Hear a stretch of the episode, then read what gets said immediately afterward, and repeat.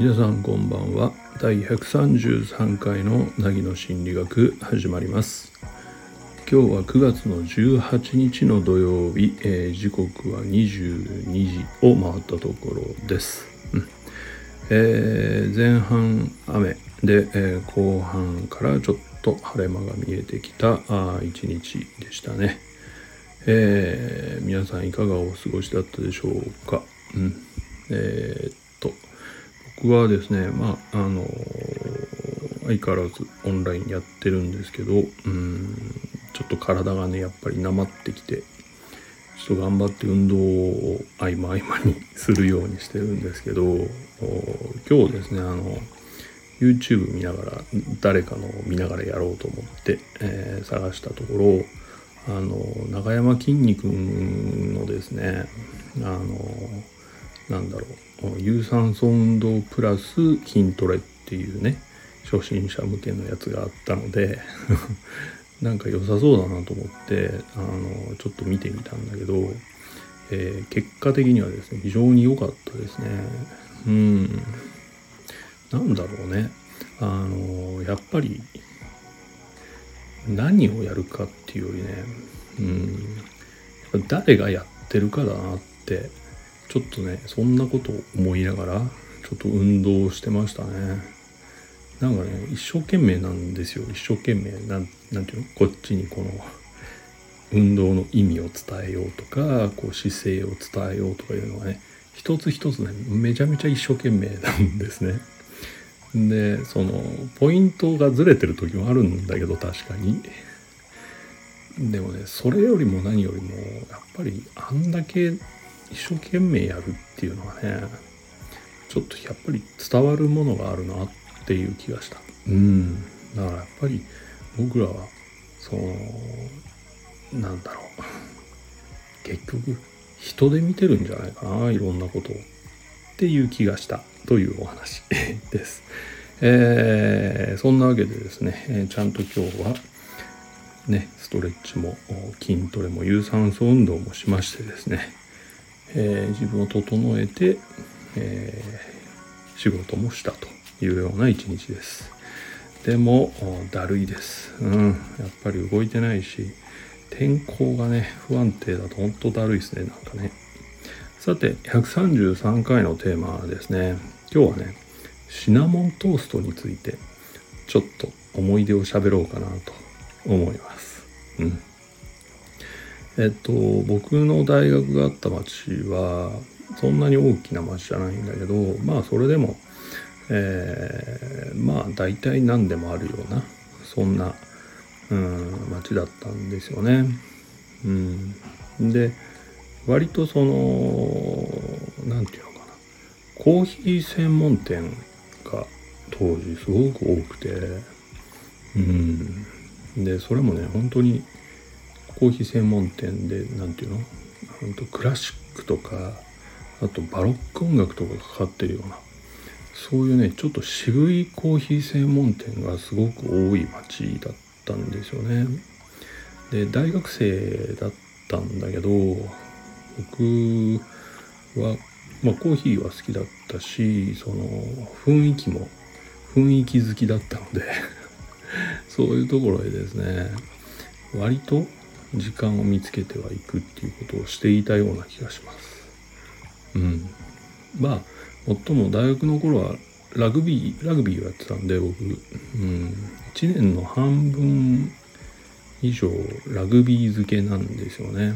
うん。で、ラグビーやってる時って、もう体ボロボロだし、傷だらけだし、顔も。僕はフォワードやってたので、いつも血が滲んでるとか、そんなような状態だったので、あんまりそういうね街中に行くっていうことはしてなかったんですけどオフシーズンがあるんですよ。うん、そういう時はねちょっと行けるんで、うん、行ってたなと思うんです。でその中にね一つすごく覚えてるお店があってあの店名はもう忘れちゃったんだけどね。何て言うのかな。うんと雰囲気的にはねえっとイギリスのパブみたいな雰囲気のカフェがあったんですよね。うん。え、っと記憶だとすごい長いカウンターがあってえ、っと床がウッドででテーブルも丸テーブルで全部ウッドだったような気がとにかくウッドの内装それも濃い色でね。で歩くとギシギシ音がするような。そんなような、ちょちょっとその狭いって感じじゃないけど広すぎもせずっていう。で贅沢に空間を使ってあるような店だったんですけどちょっと本当にそういうイギリスのパブ。とアメリカの何て言うのかな。うん。アメリカのねちょっと田舎感もあったかなっていう気がする。ちょっと不思議なお店だったんですよね。でそこはねあのモーニングモーニングコーヒーね、うん、に行くとまあそのパンが選べるんですよ、うん、普通の、ね、バタートーストもそうだけどそのエッグトーストだったりとかピザトーストだったりとか、うん、あとジャムトーストだったりでその中で僕があのすごく気に入っていつも選んでたのはシナモントーストだったんですよね。うん、でえっとまあ僕は小さい頃からうちの実家実家っていうかまあ両親は2人とも働いてたしほとんどうちにいなかったんで僕ほとんど祖母が育ててくれていて祖母のうちにいたんですけどね。で祖母も仕事してたんでまあその要は小さい頃から割と一人で過ごしていた時間が長いんですね。だからご飯とかも結構出来合いのものスーパーで買ってきたものとかそういうものがバンと置いてあってまあ勝手に食べるみたいな仕組みが結構あったんですよ。でそんなこともあってえっと僕は食食の何て言うのこれのって食文化レベルがすごい低い人間だったんですよね。うん、そういう環境で育って大学で一人暮らししたから。ほとんど知らないんですよ。食べるものとか種類とか、うん、でなんなら当時は父親がもう魚全然ダメな人だったからうちで魚を食べることもほぼなくてだからあの刺身とかも名前が分かんないんですよ。うんそれぐらいひどい感じでしたね。はい、でその状態で一人暮らし始めたということでですねもう何て言うの見るもの食べるもの全部珍しいわけですよね。うん、でそんな中で出会ったのがあのシナモントーストだったんです。僕は多分あの時初めて食べたんだと思うんですけど、うん、その最初の記憶すごいあるんだけどもうすごい美味しいなっていうのと同時にめちゃめちゃなんかこう素敵なものを見つけちゃったみたいなねあの知らないからそういうものがあるって。だからなんかまるで自分だけが見つけたような気持ちになるんですけど、うん。ね、知ってる人がしたら何でもないものだとは思うんですけどね。僕の中ではもう秘密のっていうかとっておきのあの食べ物になりました。うん、だからね多分大学行ってた間あのまあ練習日は行けないんだけどあのラグビーが休みの日が週に1回だけある。週1の休みの日かオフシーズンの朝ですね。うん。そこでえっとモーニングを食べにですね歩いて行って、うん、で、えー、シナモントーストを食べながらコーヒー飲んで本を読むっていうのがもう最高にあなんていうの？うんと自己陶酔と言ったらいいかな。なんて俺は大人になったんだろうって自己満足できる時間だったですね。うん。でそんなこともあるからかやっぱり未だにねシナモントーストっていうのがメニューにあるとこれ頼んでしまう。ね。うん、でちなみに僕はあの以前言ったかもしれないけどスイーツと甘いものすごい好きで。だから基本的にはその例えば名古屋で言うとね米田コーヒーみたいな有名なコーヒー屋さんあるじゃないですか。ねチェーンの。あれどう行くとですねえっと小倉トーストっていうのを頼むのね。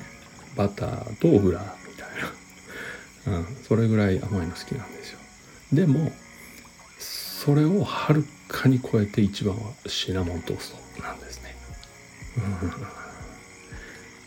なんか子供の頃子供じゃないけど大学生の頃ってなんかそういう時期に衝撃を受けた食べ物ってずっと覚えてるなと思って。うん。ね。まあそんな僕もですねすっかり年老いて ね。あのついね先日あのえっ、ー、と小麦粉スイーツの全面禁止になりましてですねお医者さんで、えー、このままだと死ぬよって言われたので。えー、今全く食べてないんですけどうん。シナモントーストのことをねなんかたまに思い出すんですよね。うん。えっとこれも以前どっかの雑談で言ったと思うけど僕はサンドイッチがすごい好きなんですよ。うん。で3食サンドイッチでもいいぐらい好きなんです。でも朝はやっぱりねシナモントーストでスタートしたいっていうね、えー、そういう希望があるなそして、えー、全部今は食事制限中で食べられないという、えー、残酷ですよね。うん。人間ってどう？年を取っていくにつれて自分の好きなように生きていいもんだと思ってたのに年を取るにつれてそのいろんな経験とかねその常識とか道徳観みたいなのを学んで年を取れば取るほど何か自分を制限してるっていうねこういう状態になるのってすごい不思議ですよね。まあ、故に大人って言われればそれまでかもしれないけどなんか逆のような気がするな。っていうのがまあ、最近思うことです。うん。ですので、まあ、そのね、数値が良くなれば、たまにはいいよって多分言われると思うんで、えー、そうなったらですね、是非朝、シナモントーストでモーニング、昼、うん、サンドイッチ、夜、サンドイッチ、全部コーヒー付き。えー、こういう食事をぐるっとしてみたいなっていうのがもう本当にささやかなささやかな今の願いです。はい。ということで、えー、今日はねその僕が大人になったと思えた瞬間であるシナモントーストの思い出を話させていただきました。はい。ここまで聞いていただいてどうもありがとうございます。また明日お会いする時間までお元気でお過ごしください。そして今日もお疲れ様でした。ではおやすみなさい。